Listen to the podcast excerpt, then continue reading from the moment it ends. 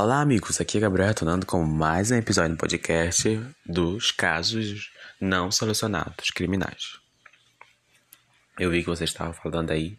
Eu também espero que seja, a justiça seja feita sobre a Jessica Chamber. E o caso de hoje é um caso que abalou a Alemanha. É sobre a Rebecca Hershey, o desaparecimento dela. A Rebecca desapareceu em um caso praticamente sem pistas e o principal suspeito é seu cunhado, porém a família da vítima nega seu envolvimento. Onde você viu isso, gente? Bom, quem era, quem era ela? Rebecca nasceu em Berlim, na Alemanha, e desapareceu dia 18 de fevereiro de 2019, com apenas 15 anos e fã do K-pop. A polícia tem poucas pistas sobre o seu paradeiro, por isso nunca, por isso nunca consegui avançar subitamente nas investigações. Ela utilizava bastante o TikTok e principalmente o Instagram, onde tinha mais de 30 mil seguidores. Rebecca tinha, tem duas irmãs, incluindo a Jéssica, uma das peças-chave neste caso e com 27 anos na época do desaparecimento. Elas moravam no mesmo bairro e eram muito próximas apesar de morarem em casas diferentes. Rebecca costumava passar alguns fins de semana na casa de sua irmã. Seus, seus pais não viam problema nisso, né? Afinal era da mesma família. Jéssica costumava ser cu cuidadosa. E. E aí começou. No dia 17 de fevereiro de 2019, o marido de Jéssica, Florian, estaria numa festa com um colegas de trabalho. E assim as meninas poderiam passar um tempo entre elas juntas. A mãe de Rebeca concordou que ela poderia ir, mas apenas com a promessa que no dia seguinte chegaria no horário certo na escola.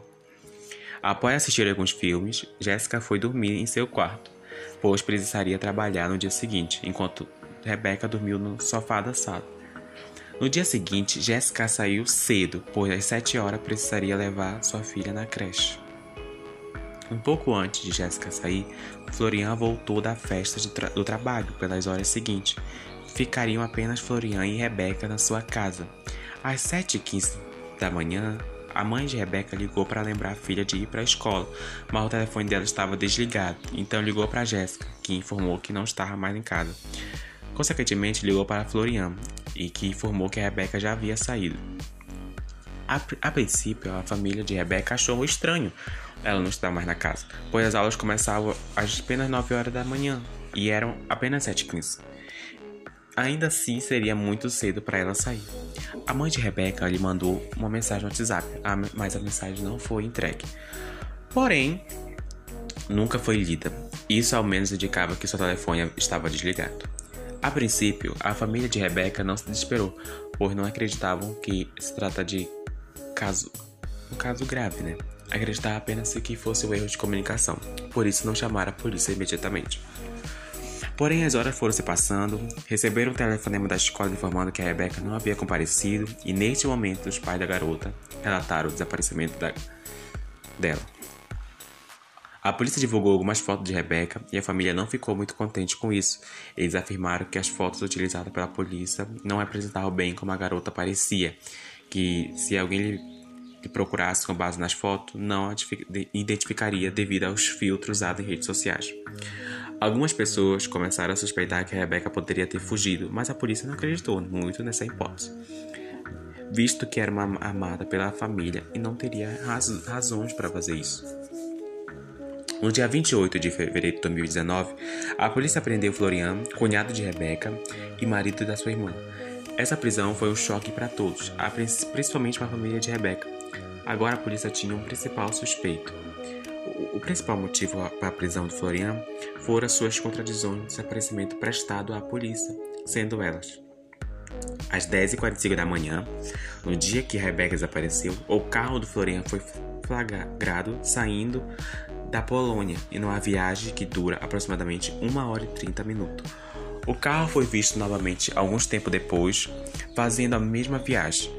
Florian informou que chegou a casa 5h45 da manhã e que imediatamente foi dormir. Porém, de acordo com os dados do roteador da internet, Florian continuou utilizando a internet muito além desse horário. Além disso, o celular de Rebecca continuou conectado até 7h46 da manhã. neste mesmo momento, sendo que Florian havia recebido um telefonema em torno de 7h15, informando que a Rebeca não estava mais em casa. A polícia também encontrou material genético que Rebeca, de Rebeca no carro de Florian. Porém, essa prova é inconsistente, já que esse carro também é usado por Jéssica. Logo, Rebeca já tinha andado diversas vezes nele. Contudo, Florian foi liberado pouco tempo depois, por falta de provas. Porém, a polícia continuou investigando Florian até prendê-lo novamente, dia 4 de março. Enquanto isso, a família da vítima insistia que ele não tinha culpa no caso e que eles estavam procurando pela pessoa errada. Agora, na segunda prisão, com a pressão policial, confessou o motivo de ter dirigido até a Polônia no dia do desaparecimento de Rebecca. Ele foi se encontrar com um traficante de drogas de que retornou até a Polônia alguns dias depois, pois havia se esquecido sua aliança. A polícia não acreditou muito nessa história, afinal, comprar drogas de um traficante não é um trabalho que lhe faria perder uma aliança. Porém, Enterrar um corpo é um trabalho muito mais oportuno para alguém que precisa retirar, e consequentemente perder esse objeto. Com base no relato do suspeito, a polícia vasculou toda a região de que Florian percorreu até a Polônia, tanto com helicópteros quanto de barco, mas nada foi encontrado e novamente ele foi liberado por falta de provas.